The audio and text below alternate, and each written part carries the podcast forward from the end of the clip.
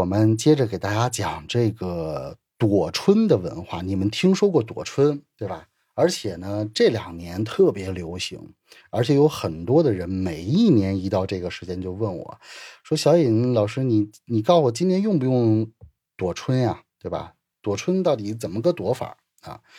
这个躲春实际上是从命理这一门当中，呃出来的，就是从。”跟算命有很大的关系，在八字算命，也就是在命理这一门当中的话，呃，认为呃，就是如果一个人啊要交不吉祥的大运的时候啊，就必须要躲避，所以它最开始的概念叫躲星，它叫躲星，一个是躲运星，一个是躲岁星，它最早是源于这个方面。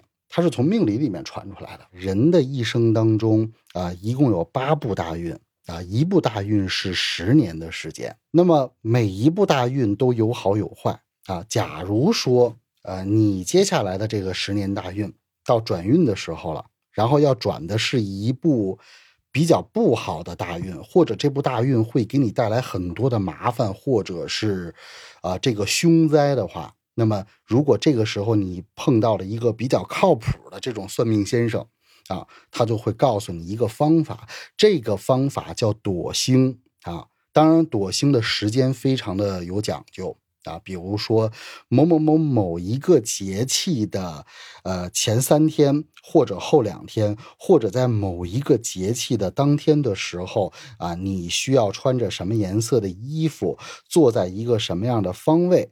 啊，然后面朝哪个方向，然后不能见任何的星光啊，就是天体发出来的这种光啊。那这样的话呢，就是啊，你待一天或者是待多少个时辰，你就可以把接下来这一部大运十年当中的呃一大部分的凶灾全部都躲避啊。那么这个方法叫躲星。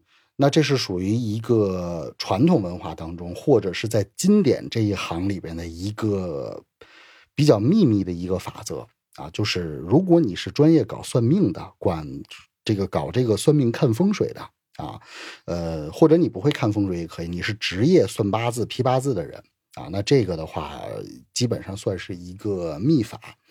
但是呢，这个躲星的话，它非常的繁琐，它怎么个繁琐呢？比如说，如果你要躲星的话，首先你要拿红色的纸把你家的窗户全部都封上啊，把你家的窗户都封上。以前的那个窗户都是糊纸的，但是糊的那个纸都是白色的纸，对吧？我们看这个电影里边或者电视剧里边都是这么演的。但如果你要躲星的话，要糊成红色的纸啊，而且呢。就是要把这个所有透光的地方全部都给它这个糊住，要用红纸来糊啊。糊完了以后呢，你就坐在屋子里边比较阴暗的一个角落，你是不能见星光的啊。就是所有天体发出来的光都不能见到。如果有一丝的光，比如说你们家的窗户有一个缝，或者你家的门有一个缝，这个光从缝里边露出来照到你身上，这都是躲星不成功的。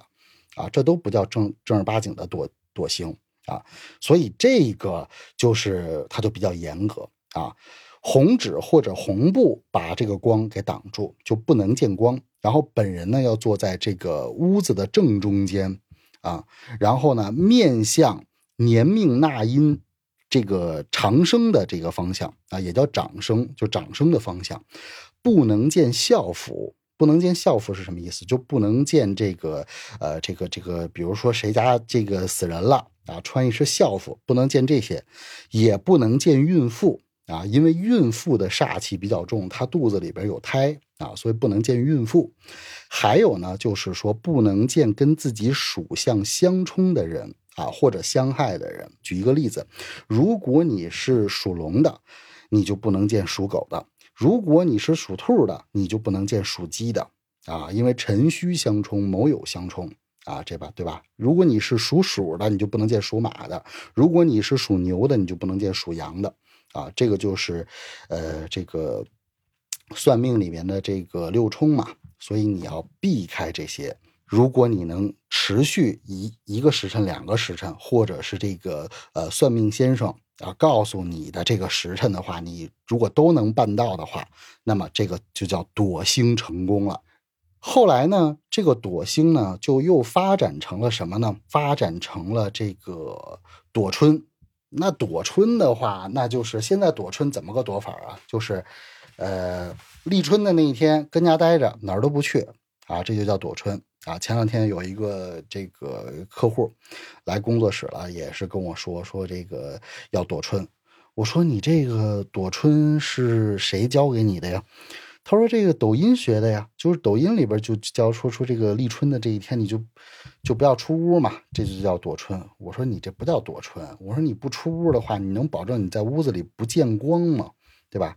这个见光的话，就是你就等于说就失败了嘛，就没有躲躲成功嘛。”他说：“哟，他说那这这抖音没教啊。”我说：“那所以就说嘛，那你躲了也没有用啊。”他说：“那你那你看看我到底需不需要躲春啊？”